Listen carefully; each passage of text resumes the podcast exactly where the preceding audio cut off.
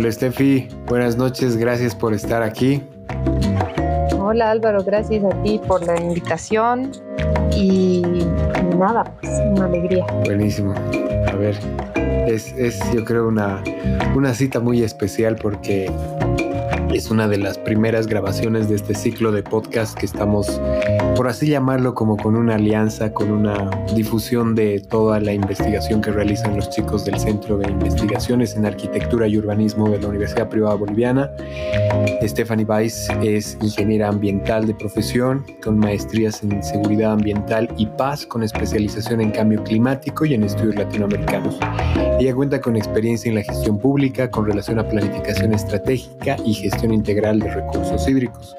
Ejerció docencia universitaria y es investigadora asociada del Centro de Investigaciones en Arquitectura y Urbanismo de la UPB. Los últimos años trabaja sobre planificación urbana, es también autora de la tesis de maestría Tiempos de Pollo en la capital gastronómica de Bolivia, Percepciones, Realidades y Contradicciones desde Cochabamba.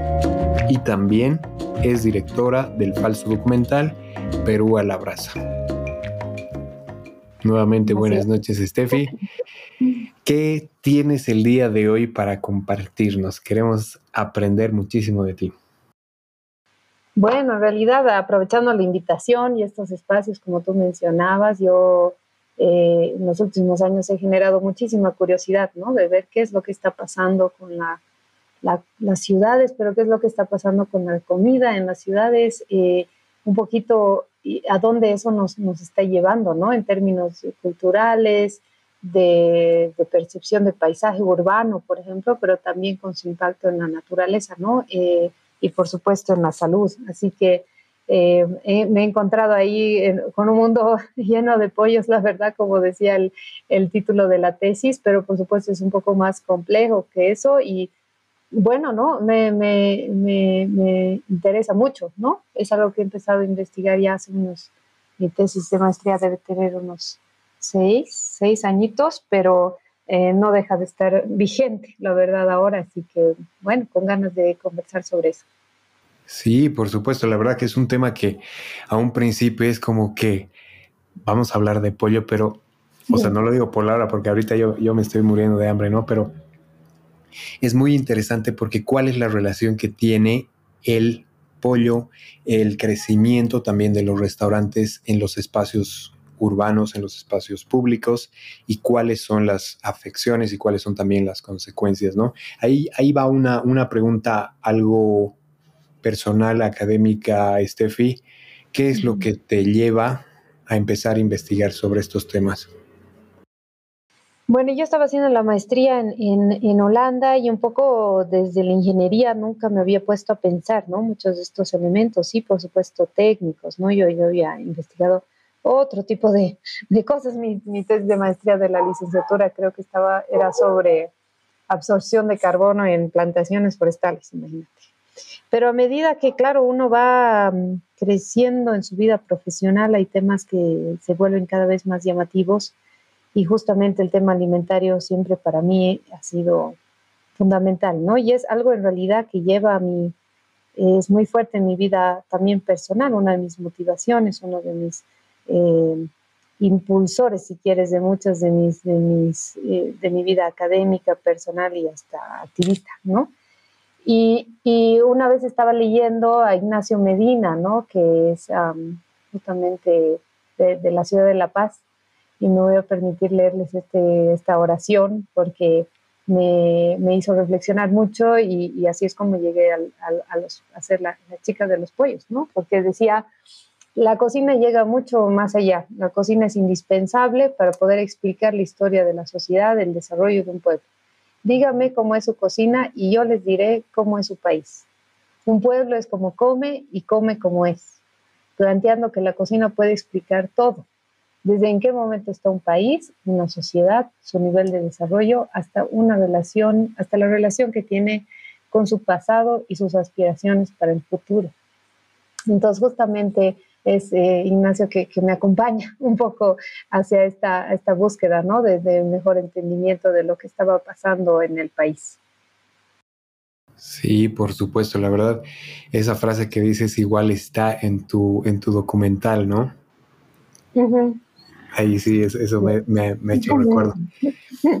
Y, es, y es, es, bien, es bien interesante porque a veces uno no lo ve desde este punto de vista y evidentemente son eh, estos centros de investigación y profesionales como tú, Steffi, que pueden darnos eh, todas las luces, todos los lineamientos de qué es lo que significa, ¿no? Principalmente para que nos ayude toda esta ciencia, toda esta investigación a poder, a poder tomar mejores decisiones, ¿no? Como eh, planificación del territorio, eh, políticas públicas eh, en el contexto de espacios públicos urbanos, etcétera, ¿no? Entonces, ahí va un punto bien, bien interesante porque el consumo de pollo igual para nuestra ciudad, hablando del caso de Cochabamba, como también de muchas ciudades de Bolivia y me atrevería a decir de casi toda Bolivia, se ha vuelto también muy popular, ¿no? Como es el caso del estudio que tú tienes en Perú, ¿no? Y ahí arranco y te lanzo una de las siguientes preguntas, es cómo tú ves la influencia, tal vez no necesariamente de Perú, pero cómo tú ves que el pollo ha empezado a entrar en el país y cuál es esta consecuencia en, los espacios públicos, por ejemplo. Mm. Bueno, esa es una historia un poco larga, ¿no? Porque no es tan común, ¿no? Eh, el consumo, digamos, de carne animal, digamos, de proteína animal todo el tiempo en, nuestra, o sea, todos los días, quiero decir, ¿no? En nuestro diario vivir. Más bien, eh, por el contrario, yo creo que eh, es bien importante acordarnos primero que el peso histórico de la desnutrición crónica, ¿no? inclusive el cólera que ha habido en el país, para poder entender cómo son traspasados ciertos valores nutricionales, ¿no? De generación en generación, porque estos van a fomentar, obviamente, políticas para incentivar cierto consumo de ciertos productos, ¿no? Y, por ejemplo, por eso consumimos a estas propagandas de toma tu vaso de leche al día por el calcio, aunque sabemos todo lo que implica, ¿no? En términos de eh, industriales, digamos, o de impacto ambiental o que hay inclusive hay los que argumentan que en realidad tan sano, tan sano pues no es, ¿no?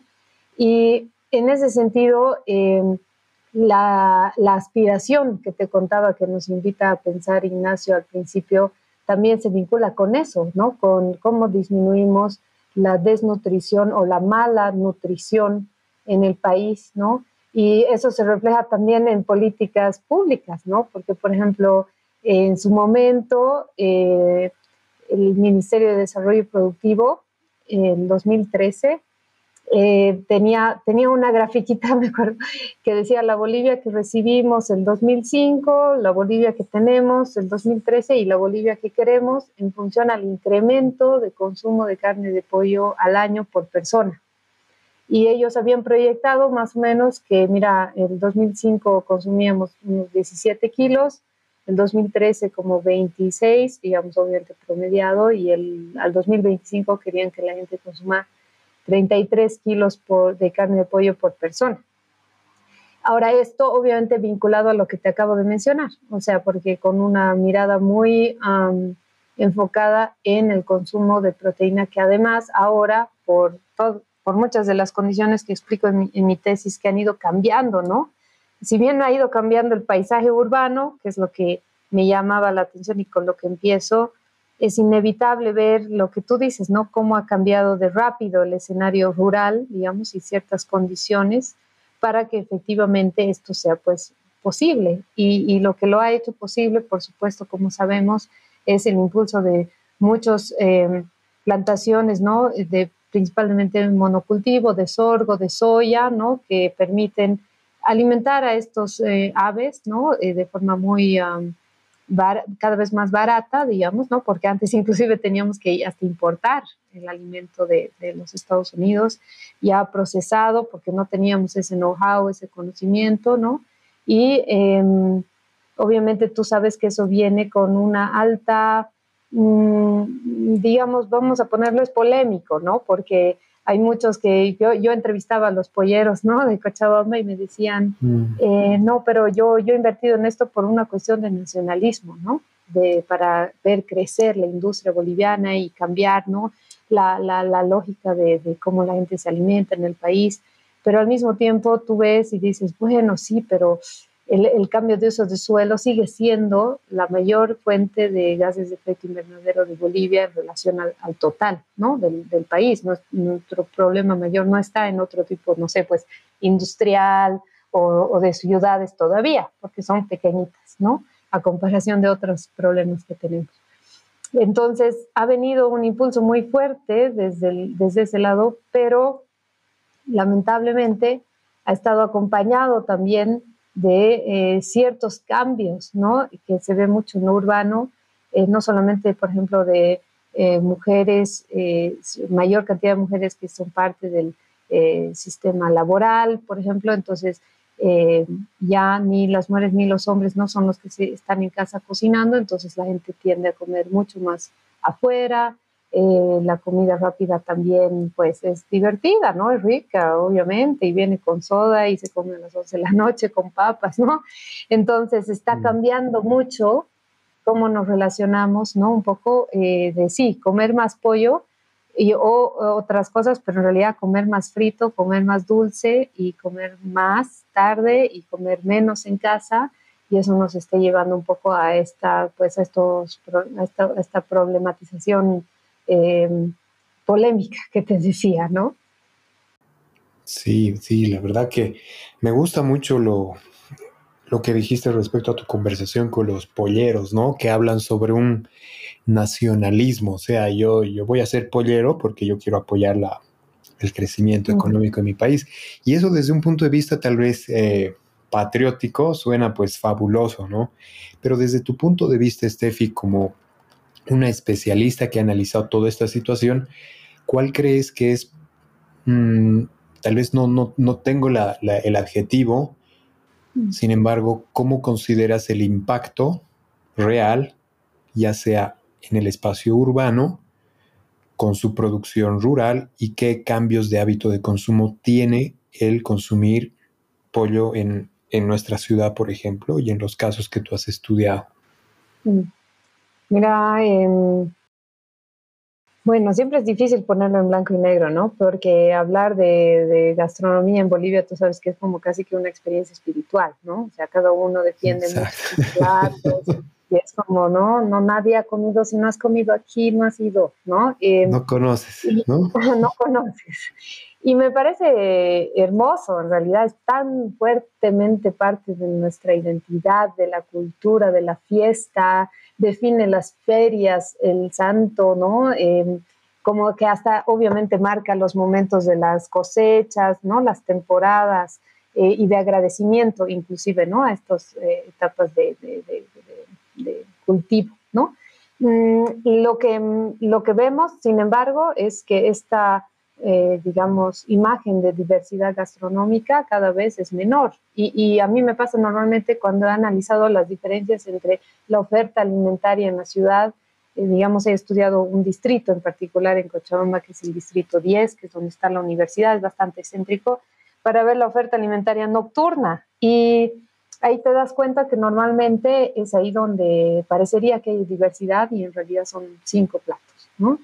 Entonces, para responder un poco tu, pregunta, lo que se está viendo es que acompañado de este, pues rápido, vamos a llamarle, ¿no? Porque es en los últimos, pues, 30, 40 años en Bolivia, eh, crecimiento urbano, digamos, o sea, no solo ha habido una proliferación de restaurantes y puestitos de comida rápida, pero este fenómeno, si quieres, está reformulando el entendido del espacio urbano, ¿no? Y lo que puedes acceder y a qué hora y qué se come cuándo, digamos, ¿no? Es como que yo te diga que puedes comer mm. de noche. Pues antes tal vez era inconcebible, pero estos eh, espacios nos están, por su dinámica laboral, que, que la guagua está lejos para ir al colegio, que no sé qué, que recoger, no puedes volver, están cambiando las relaciones, no solo de hábitos de consumo, pero también del tipo de producción rural que tenemos.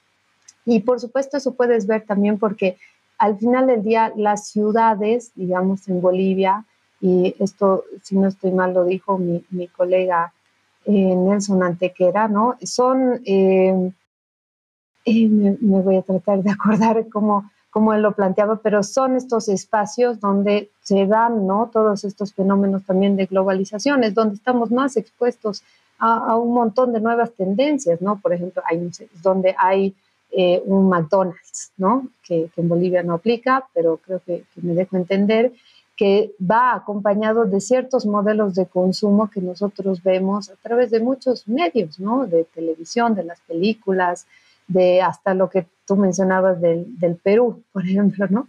Entonces ahí me parece interesante también ver eso desde el punto de vista de que eh, estamos efectivamente transformando hábitos y símbolos que son relacionados a tradiciones alimentarias, ¿no?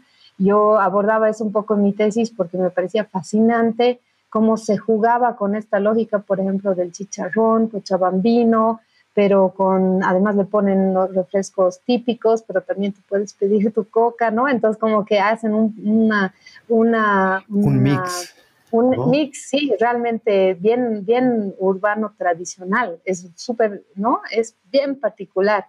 Y obviamente creo que las ciudades están brindando esas condiciones, ¿no? Para ser, obviamente, espacios de interacción donde se encuentran estas, ¿no? Ideas, eh, pero donde no perdemos esos sentimientos de pertenencia, ¿no? Donde eh, cómo somos formados, ¿no? Si es un valle, si es común comer ciertas cosas, ¿no? Algunos símbolos de origen local, ¿no? Cómo acompañamos, digamos, cierta comida, qué sé yo, pero eh, nos estamos lamentablemente volviendo em, cada vez como más lejanos de la forma en que eso impacta realmente nuestros sistemas productivos, que como te digo, se están eh, jalando hacia ser cada vez más eh, poco diversos, ¿no? Y eh, basados, por supuesto, en, monocultivos, porque obviamente el pollo muchas cosas más no, no, va a comer, digamos, y porque la misma demanda de la población urbana es, pues, em, así, un poco cada vez más chica, ¿no? en términos de diversidad. Sí, sí, es verdad, es verdad. Me gusta mucho eso que, que has mencionado que en los restaurantes ya empiezan a, a introducir muchos mecanismos, incluso hasta de mercadotecnia, ¿no? En el que, por ejemplo, hay algunas, ahora se me viene a la mente en Santa Cruz, por ejemplo, hay una empresa, bueno, hay un restaurante de pollos en los que ya ha vuelto casi una costumbre el miércoles de doble presa, ¿no? Entonces es ya una técnica en la que poco a poco, como tú dices, el consumo empieza a aumentar obviamente por otros motivos, ¿no? Ahí me surge una duda, querida Steffi. Desde el punto de vista de planificación urbana, ¿cuál sería, o bueno, cuál consideras que podría ser una buena medida de control para los espacios urbanos? Realizar, para la redundancia, el control de todos estos eh, restaurantes, por ejemplo porque eso es lo que vemos, ¿no? O sea, si nos vamos tal vez un poquito a la zona sur en Cochabamba, vemos el kikiriki, el cocorocó, el cucurucú, ¿no? O sea, todo tipo de, restaurantes, ¿no? Entonces, desde un punto de vista ya, eh, desde, como te digo, de planificación urbana, ¿cuál consideraría sería una medida de control, entre comillas, para todo tipo de, para estos tipos de, actividades, ¿no? Mira, es bien polémica esa pregunta.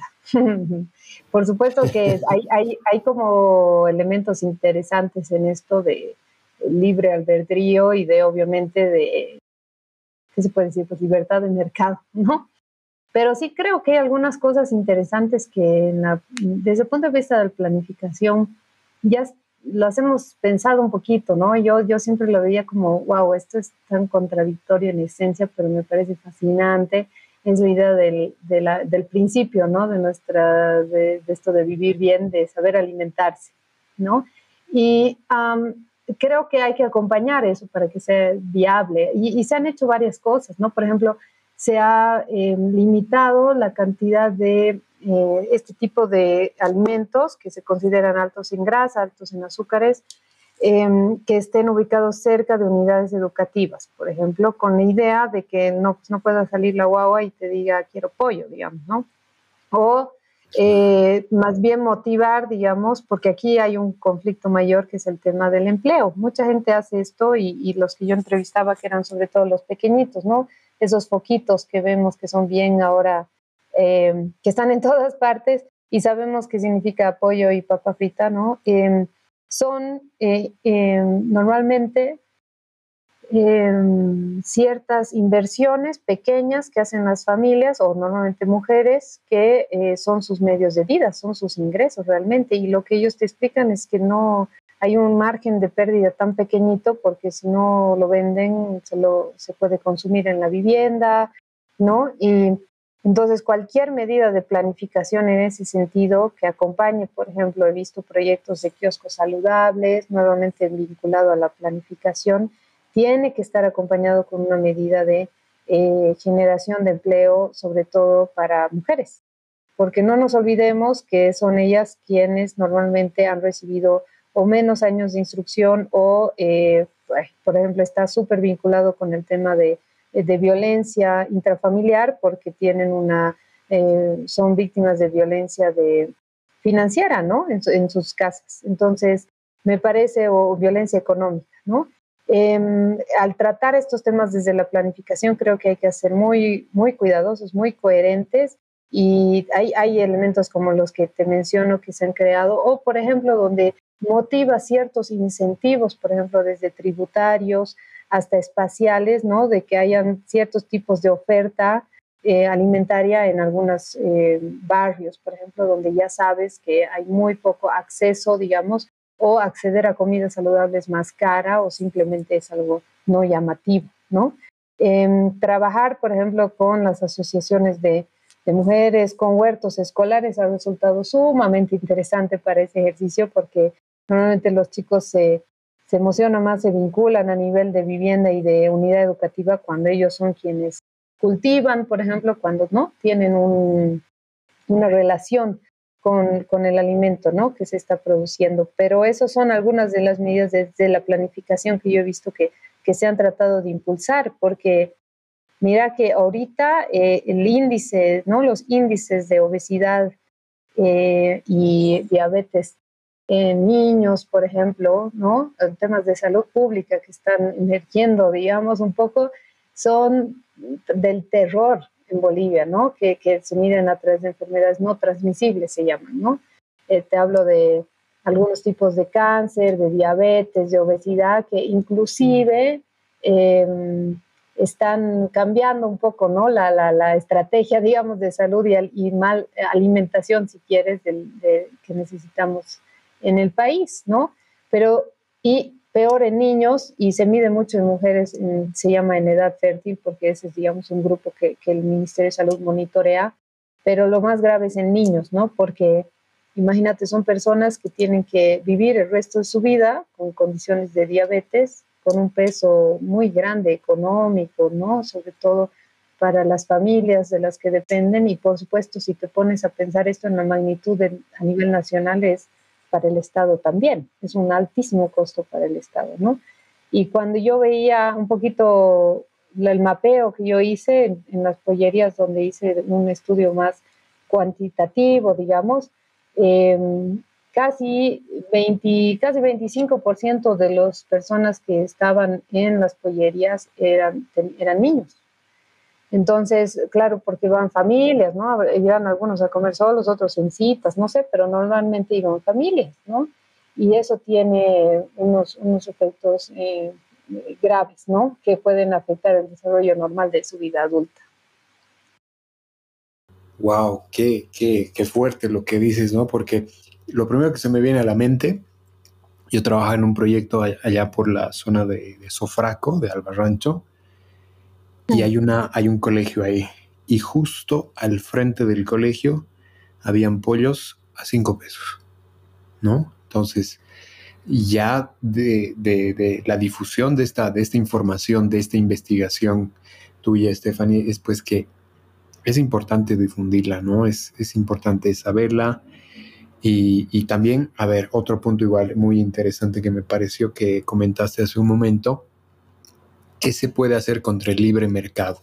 Yo creo que ahí es, es algo que, que prácticamente no podemos hacer nada. Pero ¿dónde estarían, por ejemplo, las políticas públicas para regular tal vez un, un, espacio que se vea, por ejemplo, lo más estético posible, ¿no? ¿Estético te refieres al paisaje urbano? Sí, sí, claro. Mm. Eso es, es, interesante, Álvaro, ¿no? Porque, pero ¿qué, lo que es estético para ti, ¿tú crees que es estético para tu vecino, por ejemplo? Muy ambiguo, ¿no? Muy ambiguo. Es un poco ambiguo. Es un poco ambiguo porque yo te digo que sin duda, si tú le preguntas a alguien si quiere tener pollería cerca de su casa, probablemente te diga que sí, porque qué rico, digamos, ¿no? Otros te dirán que no, porque he visto los que se han peleado con la alcaldía porque tiene un montón de olores. eh, sí. todo está frito todo el tiempo, por ejemplo, ¿no? Pero sí, yo creo que eh, más que solamente mirarlo en relación a, a, a, a, lo agradable o a la belleza o como a, ¿no?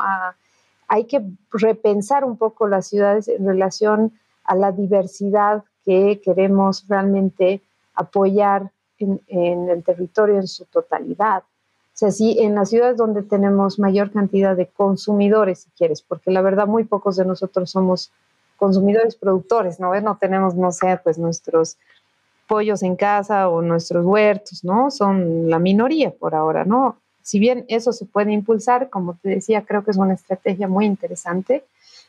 También creo que hay que reflexionar en la forma en la que pensamos que la ciudad debería vamos a poner entre comillas, desarrollarse o lo que debería consumir para saber qué, qué tipo de, eh, por ejemplo, de diversidad estamos apoyando, ¿no? Si yo como siempre la misma papa frita, por, probablemente lo que estoy impulsando es que entonces haya pues la, la holandesa para hacer papa frita y la mía para hacer, no sé, pues sopa y listo, para de contar las otras 200 papas que tenemos en el país, ¿no?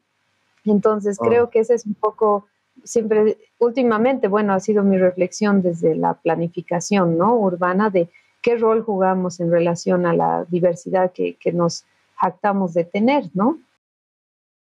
Sí, totalmente. Me encantó lo que dijiste, ¿no? Desde un punto de vista estético, qué es la estética para Stephanie, qué es la estética para mí. Entonces, algo muy, muy ambiguo. Tal vez, no sé, ya para eh, entrar en la recta final de, este, de esta serie de podcasts, eh, ¿cuál considerarías entre las conclusiones más importantes del estudio que has realizado, ¿no? Los tiempos de pollo en la capital gastronómica de Bolivia. Mm. Bueno, la verdad es que mm, la alimentación y esto de alimentarse bien y lo que queremos para la ciudad en términos de alimentación es bien diferente para todos, ¿no? Depende a quién le preguntes y dependiendo un poco de dónde parte esta su percepción, ¿no? Que, que mencionábamos hace rato de qué es, pues, ¿no? Una buena o una mala alimentación, de dónde parte históricamente, ¿no?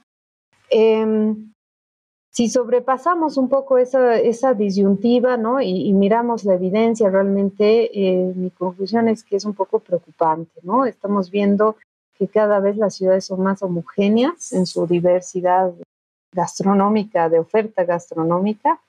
Eh, si bien hay algunas cositas, ¿no? Eh, que son pues representativas de la ciudad, ¿no? No sé, si vas a Sucre comerás unos choricitos, ¿no? Cosas así. Claro. Siempre ya están ¿no? Los poquitos y las, y las pollerías, pero lo digo como ejemplo de toda esta tendencia de comida rápida, ¿no? Eh, frita, refrita y además con, con, azúcar y todo lo que estábamos hablando en realidad. Y creo que lo que estamos viendo es que se está generando una dependencia, ¿no? De ciertos insumos básicos que son poco diversos que eh, además en, muchos de ellos tienen que ser importados o eh, generados a base de, un sistema de producción que sabemos que es altamente dañino, poco sostenible y, preocupante, te diría yo, la verdad.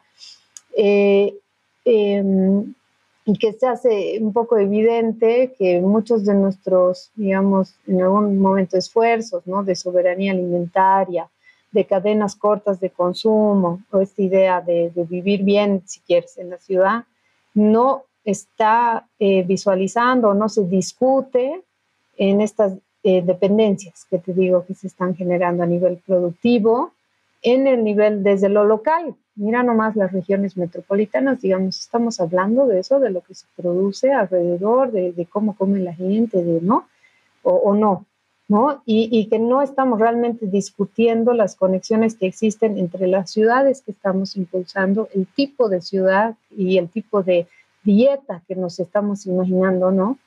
Em, que es la, la, que es realmente equilibrada, si quieres, entre con, por ejemplo, estos temas laborales que te mencionaba, con estos cambios, ¿no? De las economías familiares y, por supuesto, con esta lógica productiva del país que a veces nos parece tan lejano, ¿no? Cuando hablamos de, de ciudades, pero creo que es, es, fundamental para comprender mejor realmente la cotidianidad desde las ciudades y, y, lo que eso realmente va a representar para el país más adelante. Excelente, fabuloso, Steffi. La verdad que es un tema que, que, bueno, cuando ya lo, ya lo vinimos conversando, ¿no? A ver, Stephanie, ¿cuál va a ser su tema? Vamos a hablar de pollo de pollo. O sea, entonces así como que, de verdad, pero realmente ya entrando en el tema es pues un mundo, es un universo que me imagino tú ya lo vienes laburando, investigando muchos años, ¿no? Entonces pienso que todavía hay mucho más por descubrir, ¿no? En este, en este aspecto. Eh, Steffi, ¿quisieras compartir algo más con nosotros?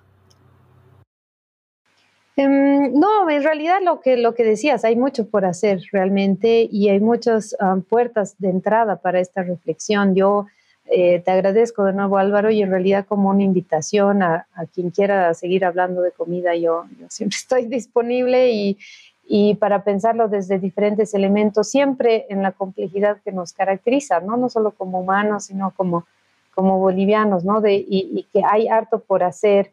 Yo, yo valoro mucho no solo la, la, investigación en este sentido siempre es valorada, pero en realidad todos los que están haciendo cosas para que esto sea, sea un cambio real, ¿no? Entonces, si hay la oportunidad y si tienen de apoyar, ¿no? Eh, emprendimientos agrodiversos o de, por ejemplo, si tienen hijos para poder también, ¿no? Ver la forma de que esto se pueda impulsar desde sus diferentes unidades educativas, barrios o TVs, ahí, ahí es donde está mucho del cambio realmente, ¿no? Entonces, eh, en el consumo está el poder realmente, entonces eh, llevemos eso no solo en lo académico, sino en el día, en el día a día, ¿no? Así que con esa predisposición te, te agradezco nuevamente.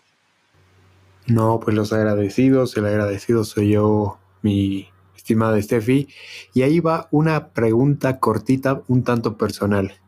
¿A Steffi le gusta el pollo? no, la Steffi no come pollo hace como unos unos 16 años más o menos. Pero yo creo que eso va a dar para otro podcast, ¿no? Para, otro de, podcast. De todo ese camino de, purificación, llamémosle, ¿no? Sí, sí, sí. No, no he hecho mi investigación desde mis opciones eh, personales, pero apoyo fuertemente mi hipótesis, ¿no? Desde la sustentabilidad y, y, lo trato de hacer coherente en el día a día, ¿no? Pero nunca está de más con unas chelas seguir conversando, ¿no? De qué, qué comemos y por qué. chelas entonces se acepta. Muy bien. Perfecto. Muchísimas gracias, Steffi, por tu tiempo y para todas las personas que han llegado a este punto del podcast. Sabemos un poco más que hace exactamente 33 minutos y podemos generar cambio con la información que consumimos, pero hay un, ah, y, ahí, y ahí aprovecho de compartirles un concepto bien interesante que leí el otro día que se llama la ventana de los cinco minutos. Las ideas surgen durante cinco minutos y durante ese tiempo, si es que no se toma un siguiente paso, estas ideas empiezan a morir. Entonces yo creo que con eso nos despedimos. Nuevamente, gracias Steffi y nos vemos en otro episodio. Adiós. Dios, gracias.